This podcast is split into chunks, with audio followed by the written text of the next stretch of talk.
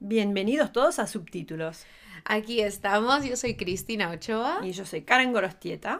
y eh, este es nuestro primer capítulo de subtítulos. Sí, todo, todo sobre como nuestras experiencias en Hollywood y lo que vemos en los diarios también. Sí, va a ser un poco, eh, va a ser todo contemporáneo, todo lo que está saliendo en las noticias. Sí. Vamos a intentar hablar de, mm, bueno, de todo, cotilleos. Sí. Eh, vamos a hablar un poco de nuestra experiencia detrás de las cámaras, delante de las cámaras, en negociaciones. em, y vamos a intentar tantear los temas que, que nos apetezcan, pero durante Sí. media hora cada semana. Y vamos a sacarlo eh, los miércoles por la mañana, va a estar un episodio nuevo. Sí. Disponible, ¿no? Y, Sí, todas las semanas como un reloj.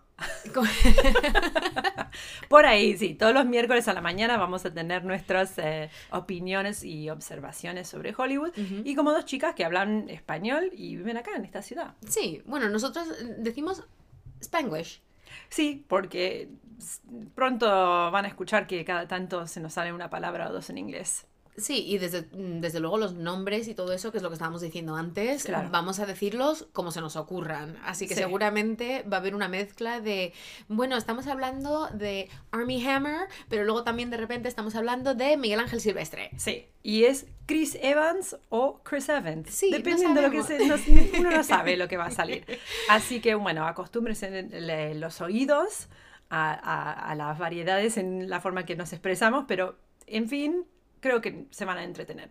Sí, porque bueno, a ver, eh, digamos un poquito de lo que, de dónde somos nosotras también y de dónde venimos. Yo nacida, criada en España, catalana de origen, técnicamente en Barcelona, pero luego en Madrid y luego eh, aquí. Pero nuestro acento es muy diferente porque tú, por ejemplo, vienes vía Argentina. Sí, pero me crié acá en Los Ángeles y bueno, entre, digamos, las estrellas, de muchas formas, es que me acostumbré siempre ver la gente famosa que estaba en las películas, pero en mi propia ciudad y viéndolos como me acuerdo de chiquitita, tenía yo 11 años y vi a Johnny Depp, ¿ok? Eh, en las tiendas, caminando por ahí y yo en mi uniforme me sentía como una tonta porque dije, qué cool es él y qué poco cool yo en mi, en mi uniforme. Pero bueno, pensamientos de una niña de 11 años. Pero era así, te criás entre ellos y los ves como, como si fuera un pájaro exótico, ¿no? Como los ves y los mirás, pero no los tocas.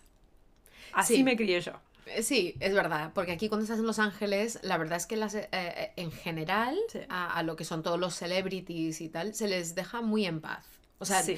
em, no hay mucho de eso de acercarse de repente y pedirles el autógrafo y tal, a menos que estén en una premiere o en un, en un sitio donde realmente sea para eso, ¿no? Pero aquí puedes ir a tomarte un café y encontrarte con quien sea. Sí. Entonces, bueno, em, yo creo que lo que es Hollywood en sí, vamos a hablar un poco de la industria del cine, que es a lo que nos dedicamos nosotras. Es como productoras, em, llevamos un, un par de años más o menos con, con nuestra empresa, Sí. QE Productions. Y esto es nuestro primer contenido realmente en español, porque todo lo hacemos en inglés. Sí, y muy a propósito, porque nos faltaba un poco más de expresión, digamos, en español. Todo el mundo nos mira y nos conoce como las dos chicas que Argentina, España, Ujú. y lo estábamos pensando el otro día, pero ¿por qué no estamos hablando a la audiencia en español? Es De, de, de California para abajo hasta el puntito de Sudamérica, todo el mundo, menos Brasil, etcétera. Pero digo, bueno, dale. Mm. Eh, Y luego y España, también, obviamente. Que no se nos olvide, la Y tierra la- patria. Y la gente que le gusta la cultura también, ¿no? Hay mucha gente por ahí que se apasiona por hablar español de donde sea, estudiaron en otros países, etcétera. Esto es para ellos también. Que practiquen, que escuchen. Un poquito de variedad también de acento, ¿no? En Los Ángeles no hay tanta gente de Argentina y de España.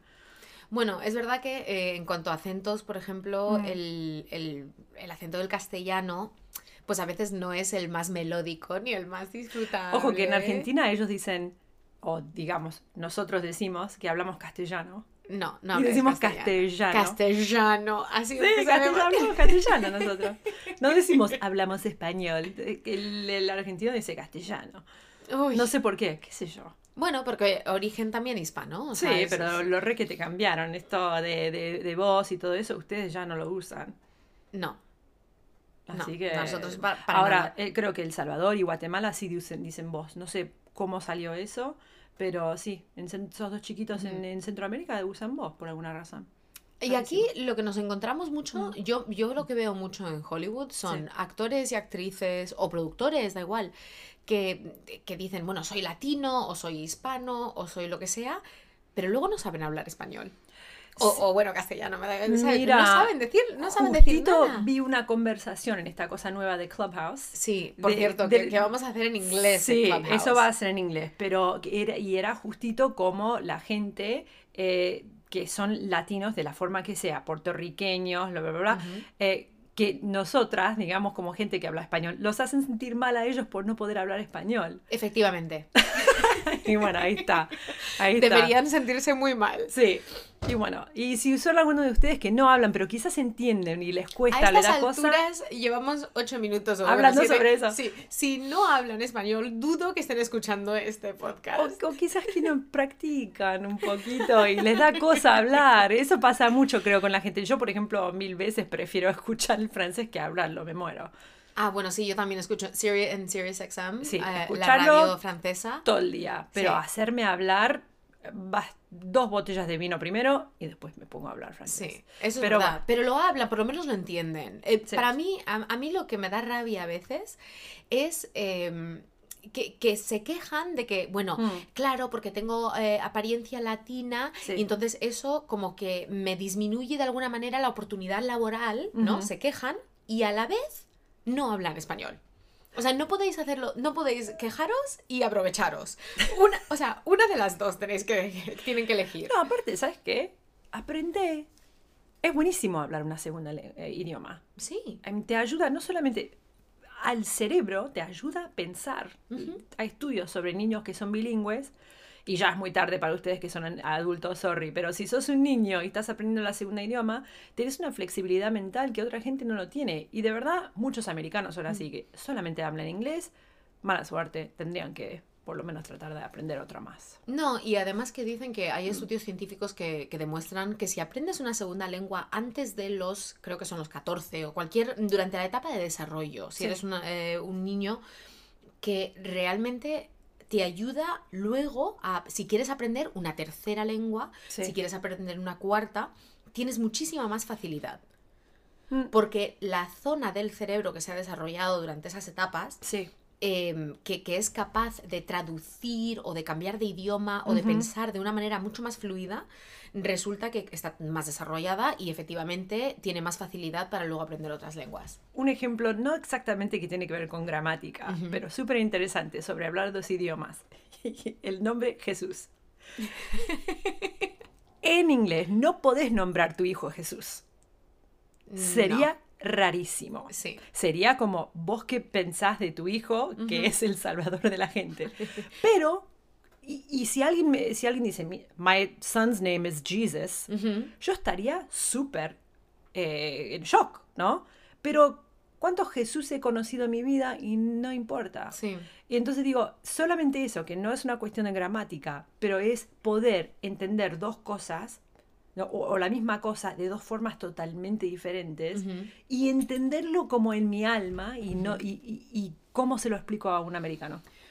No lo sé. De hecho, hay, hay una conferencia, eh, no una conferencia, pero un speech que tiene una científica muy interesante sobre cómo los idiomas que hablamos mm.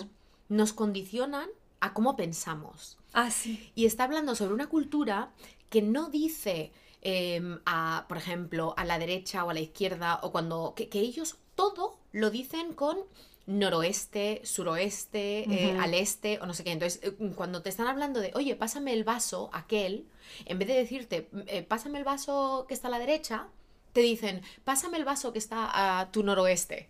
Sí, wow. Todo. Y resulta que estas personas, mm. como tienen tal capacidad de, saber dónde están a, nivel geográfico, porque orientarse de esa forma. Que se mm. orientan mejor. Sí. Porque el idioma te afecta efectivamente a cómo piensas.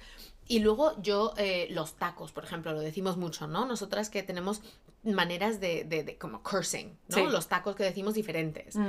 Nosotros en España, por ejemplo, usamos la palabra coño para todo. Sí, para todo. y en cambio, en, otras partes de Latinoamérica se dice muchísimo más, yo qué sé, pues mierda. Mexicano, pedo. Los mexicanos con pedo es todo. Todo, todo, Todo. todo. Entonces, claro, eh, eso también seguramente te condiciona cómo piensas. Claro. Y nosotras nos reímos muchísimo con los, los idioms, ¿no? Como los dichos. Sí. Porque ¿cómo le explicas a un americano que tiene pelos en la lengua? Eso lo buscamos el otro Eso día en internet. No lo busquen. no lo miren, No, no, no, no, deja, deja la idea en tu mente y no lo busques. eh, Lo visual no te va a ayudar en la vida. No, pero explícale a alguien lo Sí. que quiere decir eso, ¿no? Claro. O por ejemplo, uff, ¿tiene una mala leche? Es que claro, ¿cómo traducir eso? Sí.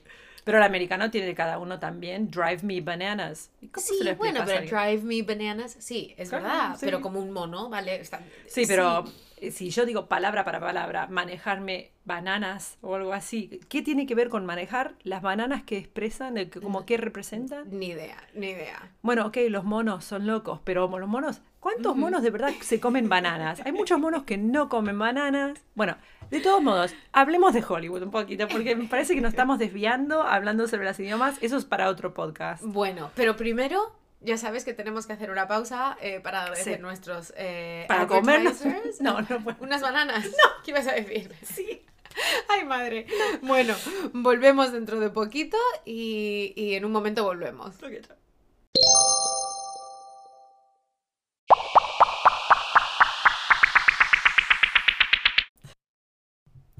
Bueno, aquí volvemos y ahora sí, Sí. on topic, ¿no? Sí. A ver, Hollywood y que hoy vamos a hablar de eh, esta especie de cultura de cancelación, ¿no? El cancel culture, Sí. que está pasando muchísimo en Hollywood, que lleva ya varios, varios años como de moda. Sí, eh, con ese nombre ponele un par de años, pero el- mi sensación es que como arrancó todo con lo de Harvey Weinstein.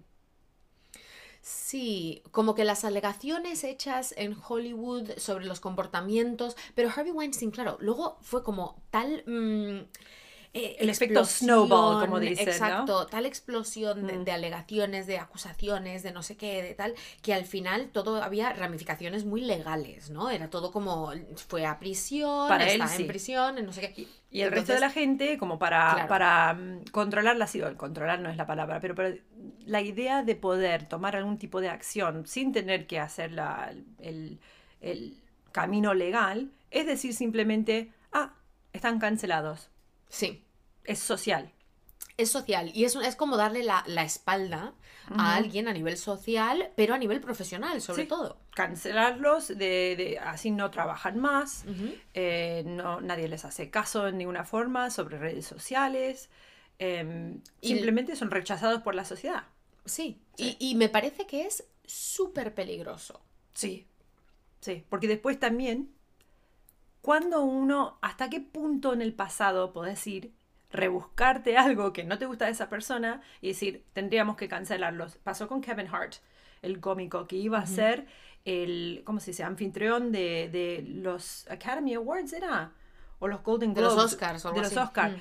Bueno, y él, no sé, mm, 10 años atrás o algo así, dijo algo de que él no quisiera que su hijo sea gay.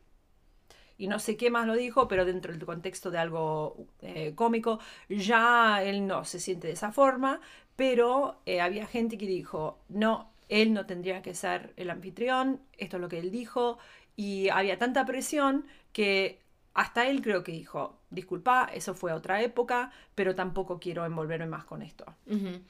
Creo que es peligroso, a ver, dos cosas. Primero, cuando las acusaciones son serias, por ejemplo, eh, una violación, Sí. eh, cuando, cuando es un bullying, ¿no? De repente harassment o Sí. algo como una persona que, que está abusando de cierto poder o lo que sea. Pero cuando son acusaciones realmente importantes e impactantes, deberías, eh, debería haber un récord o deberías ir a través de los canales adecuados. Es decir, no es en Twitter o en Instagram donde de repente tienes como un juicio social contra estas, eh, estas acusaciones. Deberías ir a la policía o deberías ir a Human Resources si es un tema profesional y de comportamiento. El problema es que de repente no hace falta que haya ese tipo de patrón de, mm, de lo que es quejas, sino que tú puedes directamente ir y decir, esta persona ha sido pues un gilipollas y me ha dicho no sé qué y me ha dicho no sé cuánto y de repente le están despidiendo, ya no puede trabajar, ya no puede tal. Entonces cuando las alegaciones son mucho menores, me parece peligrosísimo ponerte a, hacer un movimiento social y, ¿sabes?, mm, viral y no sé qué en Internet. Para intentar cancelar a alguien. Mira, eh, pero en el caso, por ejemplo, de este muchacho, del Kevin Hart, era una cosa que estaba grabado, que él sí lo dijo, pero fue 10 años atrás. Y la idea casi es que como uno no puede progresar en su vida, si vos decís algo mal y después te arrepentís, eh, aprendés sobre lo que sea y decís, wow, qué idiota fui yo 10 años atrás y dicen, no importa, no, ya no existís más en nuestro mundo, fuiste así, eso no es parte de cómo nosotros nos queremos comportar, chao.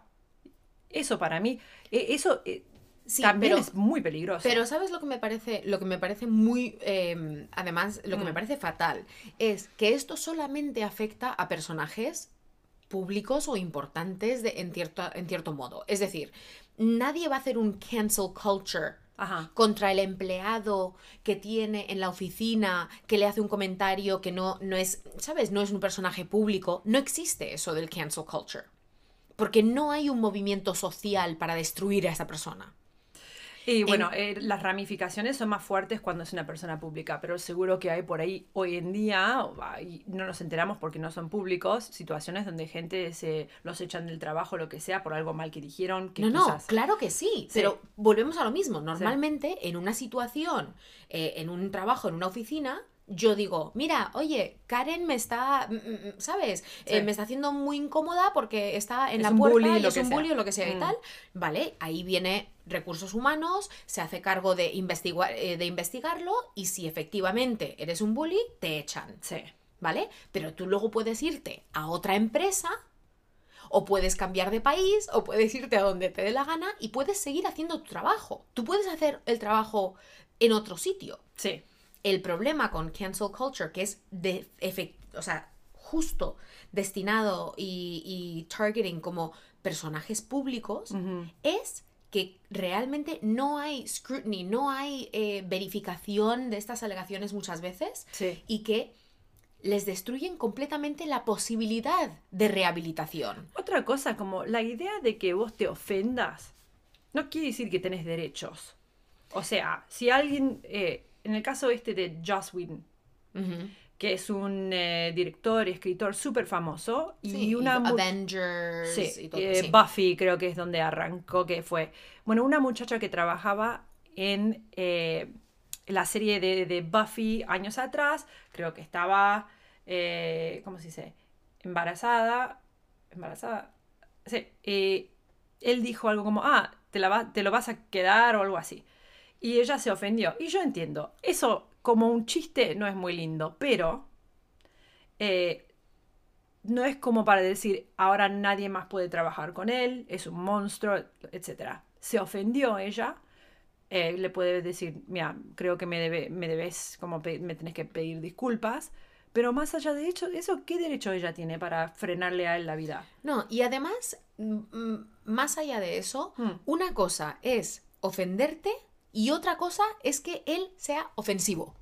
Hay, son, son dos cosas muy diferentes. Es decir, yo puedo decir, además, yo incluso puedo decir algo que no sea ofensivo y ofenderte. Sí. Yo podría decir, uy, tienes pinta de cansada. Y te lo digo todos los días. Y, oye, por ejemplo, y a ti, a ti puede ofenderte muchísimo. Y por otra parte, yo podría decirte algo súper ofensivo y a ti no te ofende. Sí. Y, y no pasa nada. Entonces, son dos temas completamente diferentes. Pero volvemos a, en Hollywood sobre todo, donde tu reputación es parte de tu reclamo profesional, sí.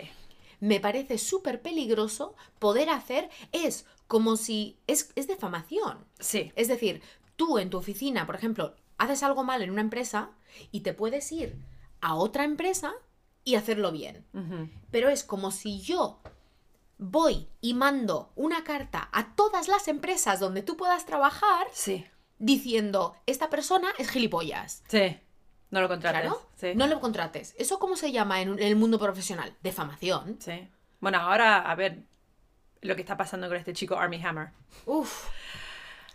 Eso va a ser difícil. Y también uno nunca sabe exactamente lo que pasó. Eso no es tan difícil. Eso es, a mí me parece, un insulto a lo que son personas adultas, mayores de edad, Sí. que hacen cosas que les apetecen hacer a ellos porque les da la gana hacerlo, Sí, y de repente ahora sale a la luz para destruir a este tipo. sí. Me parece fatal. Lo que está diciendo la muchacha, que, qué sé yo, está diciendo que él es abusivo. Más allá de, de eso, de esa, de lo que sea que te gusta hacer detrás de puertas cerradas, etcétera, que él es abusivo y manipulador, etcétera, etcétera. Ahora, eh, número uno, bueno, una cosa.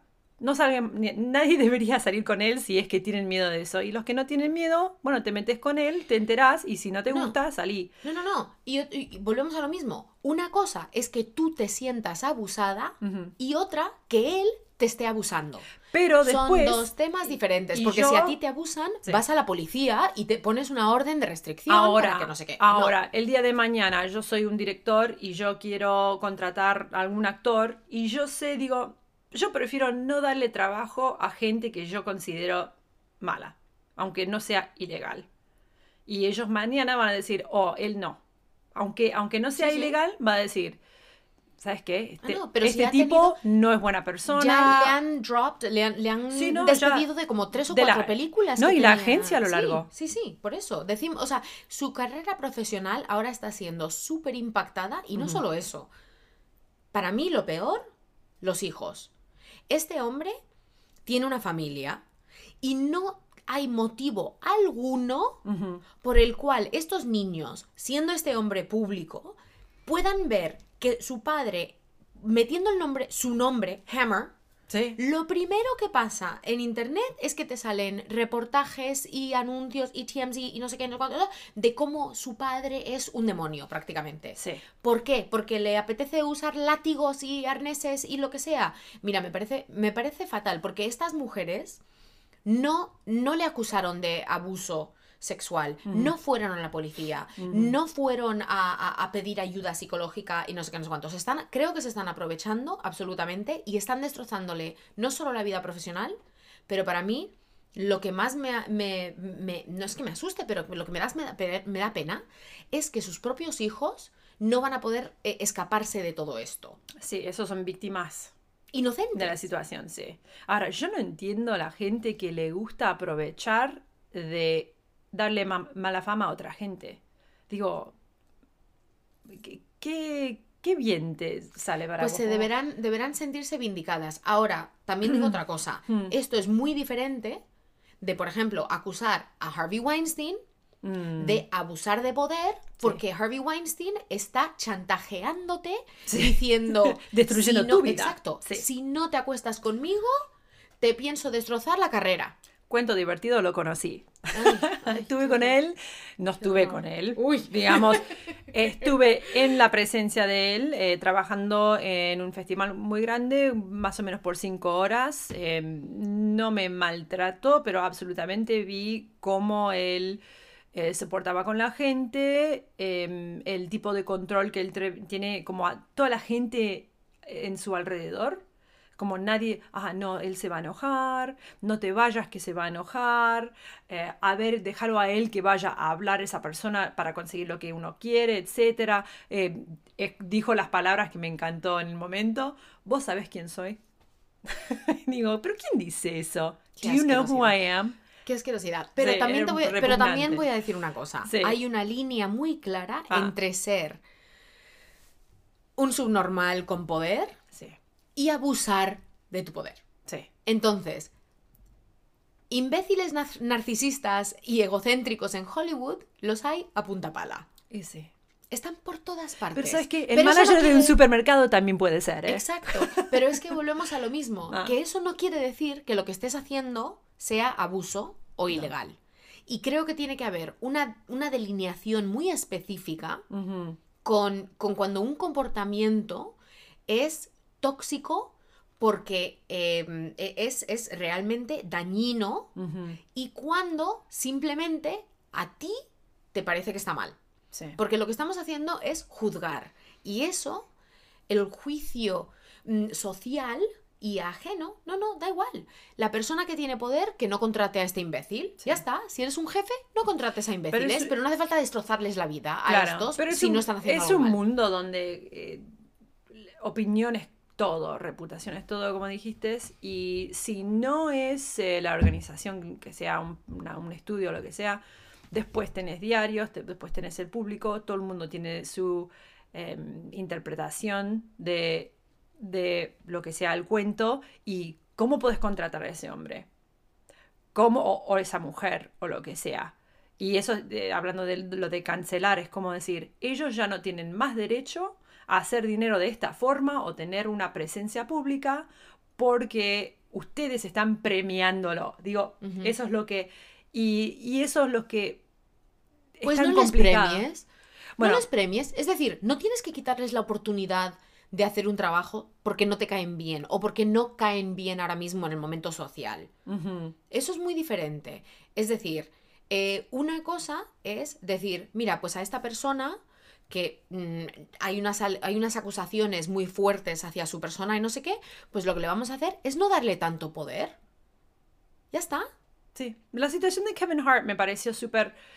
Em, me parece triste que no, que, no tuviera él la oportunidad de decir, oye, o la tuvo, ya no soy pero todavía lo dijo. Sí, pero aún así no le, no le contrataron para el trabajo. Bueno, no, después, lo, después lo rechazó. Pero... lo que a mí me, lo que me pareció particularmente interesante era que buscaron cosas en su pasado. Así que como la idea, lo que está pasando con Army Hammer es algo que eh, está en el momento. Sí. Pero la idea de que él ponele por 10 años nadie escuchó nada de Army Hammer, un buen padre, bla, bla, bla, y dicen 10 años atrás nos enteramos que él le gusta lo de los látigos y kinky sex, como dicen, ¿no? Y boom, cancelar. Digo, ¿cómo la gente ya no tiene más chance de decir, progresé, moralmente soy otra persona? he eh, cambiado, he aprendido. Y la gente decir, mira qué bien, y mm. dejarlo hacer lo que sea. Digo, ahora deben tener un miedo eh, de decir como lo que ellos piensan en el momento, porque van a decir 10 años, de, en 10 años alguien va a decir, no, eh, que lo que sea, las opiniones de esta persona no están alineadas con las nuestras hoy. Mm. Los cómicos que siempre están, como dicen en inglés, pushing the envelope, ¿no? Em, empujando los límites de lo que es eh, en la sociedad como aceptable, etc. ¿Cómo haces ese trabajo? No, no, no puedes, porque no puedes reírte de nada, porque no puedes decir la cosa. Mira, el problema yo creo que es que nosotros como público, ¿vale? Y me incluyo en el público a, nivel, porque mm, conozco a, Army, pero no tengo ni idea de, sus hábitos sexuales ni de sus no sé qué, ¿vale? Por ejemplo. Pero dices, nosotros como público no somos jurado y juez y encarcelador. Y, eh, o sea, no podemos serlo porque no tenemos la capacidad para poder hacer eso. Lo que como individuos podemos hacer es tomar nuestras propias decisiones. Ah, pues yo no voy a ver la película de este tipo porque no me gusta. Yo no voy a ver la película de Woody Allen porque no me, de Woody Allen porque no me gusta tal. Yo no voy a ver, eso me parece fenomenal porque así le quitas poder a lo que no quieres darle poder. Eso es eh, empowering el individuo, ¿no? Hablar con, el bolsillo, como dice. Exacto. Pero lo que no podemos hacer todos es como, es un linchamiento virtual. Porque sobre todo estamos hablando de, gente donde las, repetimos, las acusaciones son... Eh, ¿Por qué no fueron estas personas de repente a decirle a la policía, oye, este tipo, mm, mira lo que me ha hecho? Porque no hay, no tienen caso. ¿No? Una persona, ay, pues a mí me dijo, eh, me llamó Kitty Cat y me dijo que quería em, chuparme la sangre o comerme mi costilla. Joder, pues mira, es, es, friki y es un poco raro, pero, mm, pero no tiene nada, o sea... No es ilegal. No es ilegal.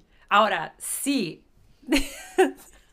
sí, sí, dice, ok, em, bueno, acostate ahí y saca un cuchillo. Eso es otra cosa. Eso ya es ilegal. claro. Pero, es que, pero, pero ponerlo en internet cuando una persona, porque por ejemplo, esto no es una... Además, mira, Army Hammer habrá salido con otras 35 chicas famosas con plataforma. Y ninguna está saliendo de decir nada de esto. Son todo chicas que no tienen plataforma, que quieren 15 eh, minutos de fama y que están usando esto como plataforma, lo cual me parece fatal. Eh, porque si esta persona tiene este comportamiento, ¿por qué no salen las famosas a decir lo mismo? Ay, a mí me abusó. Pues ¿por qué no? Porque son adultos y porque están haciendo lo que les da la gana y no están intentando aprovecharse de esta situación. ¿Sabes lo que me hace pensar de lo que le dicen el Whisper Network?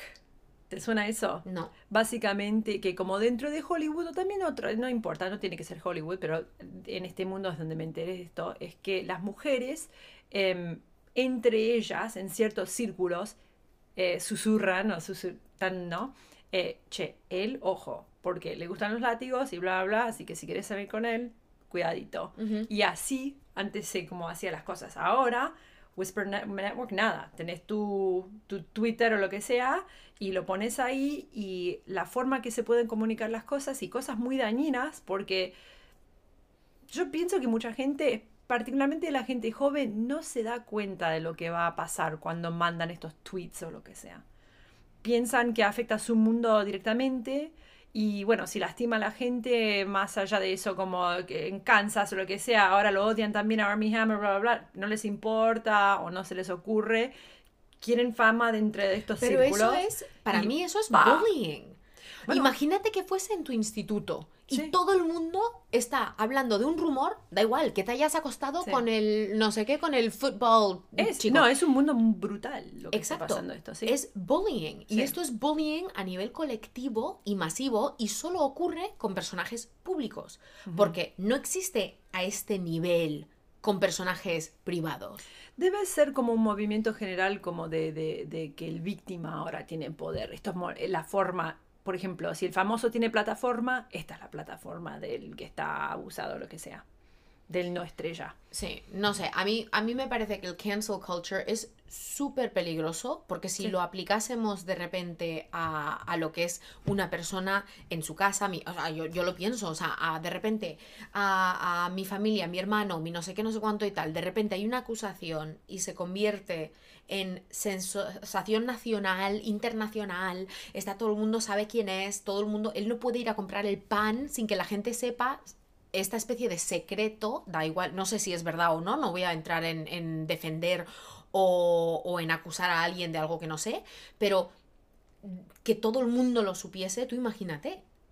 Entonces me parece muy peligroso. Ahora, cuando la acusación es severa, me parece que hay organismos específicos. Y otra cosa es que, oye, yo he ido a la policía a acusar a este tipo de que me abuse 20 veces y no me hacen ni caso. Eso es otra cosa. Bueno. Muy diferente. Sí ahí me parece claro que sí. Usa tu plataforma social, lo que tengas para lo que puedas. Pero no eso primero y luego lo otro. ¿No? Eh, sí, Porque eso me parece un poco sucio. Es. Porque es, pero es disponible y gratis, más fácil imposible. Es, es peligroso. Muy, sí. Es peligroso pero bueno, de veremos, tantas formas. Veremos a ver qué pasa en los próximos años Mira, por suerte para él, viene de una familia multi-multi.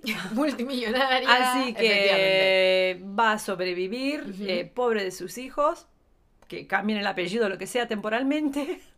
Eh, pero más que nada, vamos a ver cuánto más se cancela la gente. Porque creo que también va a haber un movimiento en contra. Tiene que ser, no puede ser todo de un lado, es como, como todo. El... Dependerá de lo que genere más dinero, ¿no? Yo lo que veo es que con movimientos en internet y tal, al final acaba siendo igual que todo. Es un comercio, es un mm. negocio. Em, los estudios ganan más dinero o pierden más dinero cuando hay una... ¿Sabes? O sea, y al final va, va, a depender un poco de eso. Bueno, para el final del año, el último podcast del año, contamos cuánta gente se canceló durante 2021. Venga. Así, de manera optimista, ¿no? Dale, menos que 100. venga, sí, apuestas, aceptamos apuestas. Ah, bueno, chicos, nada, muchísimas gracias por, por eh, pues yo qué sé. Escucharnos un ratito. Sí, eh, esperemos que, que esto os guste y empezaremos a hacer esto de todas las semanas, mandarnos temas de conversación, mandarnos temas que os apetezcan, porque este lo hemos hecho un poco así como al azar. Y, y, bueno, y veremos a ver qué, qué temas surgen aquí en Hollywood. Sí. Y, y nada, hasta la semana que viene. Bueno, gente, chao, chao. Besos. chao.